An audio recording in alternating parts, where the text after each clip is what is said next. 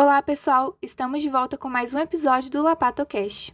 Hoje vamos falar um pouco sobre as intoxicações e envenenamento de pequenos animais, evidenciando sinais clínicos, causas, achados de necrópsia e prevenção.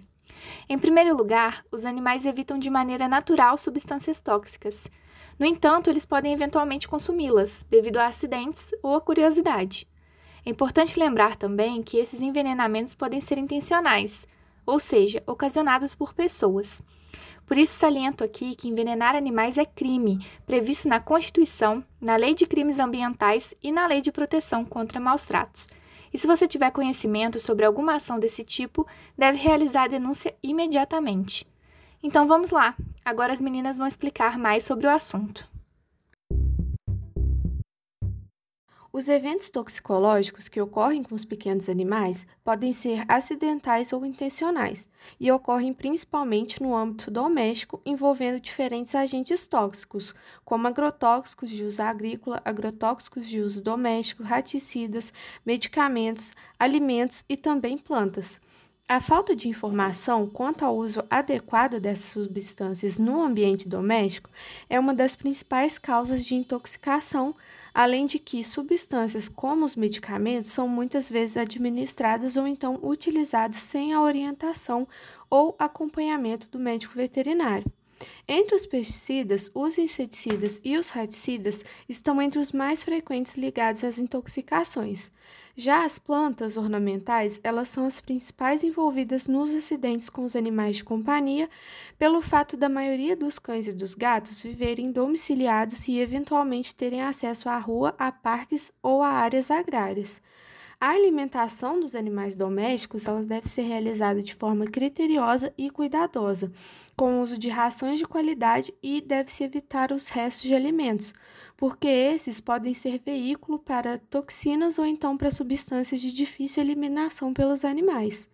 Os alimentos tóxicos mais comuns para os gatos são a cebola, o alho e o chocolate, enquanto no caso dos cães, os produtos mais comuns de causarem toxicose são o chocolate, o doce que contém xilitol, cebola, alho e o leite. A intoxicação por medicação está ligada à cultura da automedicação familiar. E isso faz com que as pessoas empreguem o mesmo comportamento com seus animais de estimação. Medicamentos como diclofenaco, paracetamol e outros anti-inflamatórios são os que mais comumente são administrados erroneamente pelos proprietários.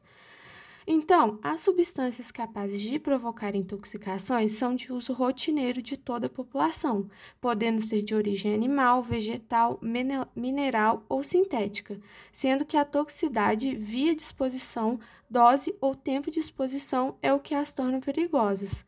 O armazenamento incorreto dessas substâncias também favorece os casos de intoxicação, além do uso inadequado ou intencional dos agentes tóxicos.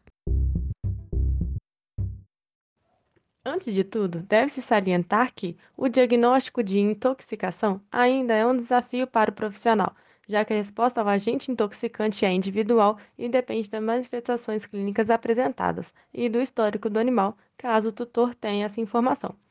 Então, os sinais clínicos de intoxicação em pequenos animais podem ser nistagma, rigidez muscular, movimentos abruptos, espasmos abdominais e tônicos clônicos, tremores musculares, agitação, convulsão, taquicardia, hipertensão, cialorreia, movimento de pedalagem e de pegar moscas, ânsia ou presença de vômito, miose, micção e defecação, bradipneia ou taquipneia e vasoconstrição periférica, apresentando membranas pálidas.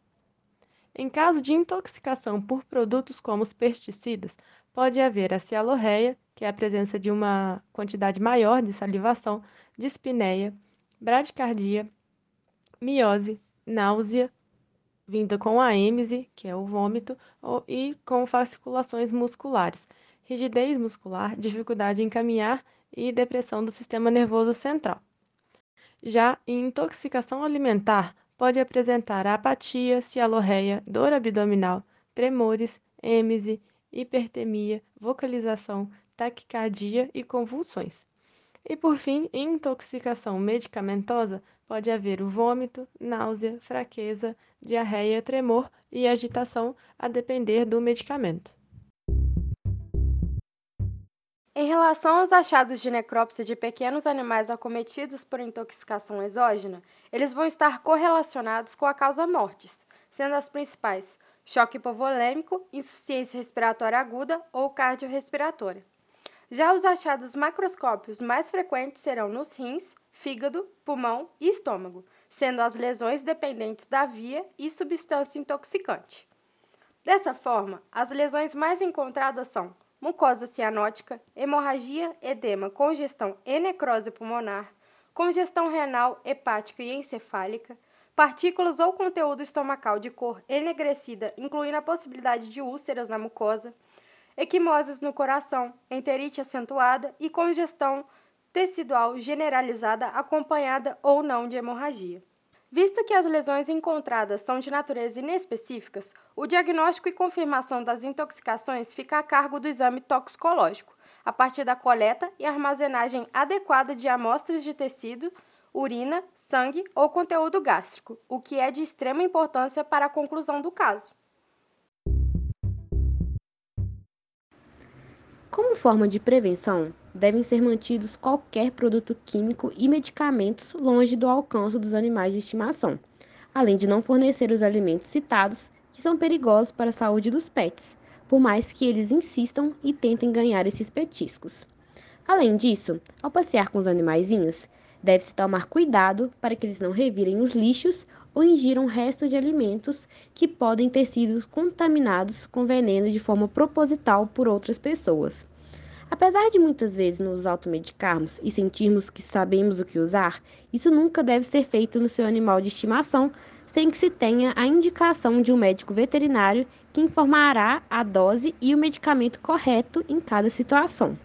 Mas em caso de acidentes, o mais importante se fazer é tirar essas substâncias de perto dos cães e gatos, evitando induzir o vômito neles, pois nem sempre será benéfico dependendo do que foi consumido. O melhor a se fazer é procurar o auxílio imediato de um médico veterinário, podendo levar o produto para que ele possa fazer um diagnóstico preciso e preste os primeiros socorros. Então é isso, pessoal. Espero que com esse podcast você tenha aprendido mais sobre os envenenamentos e intoxicações, a fim de saber identificá-los, preveni-los e, se necessário, denunciá-los. Compartilhe com seus amigos para que fiquem sabendo um pouco mais sobre esse assunto. Até mais!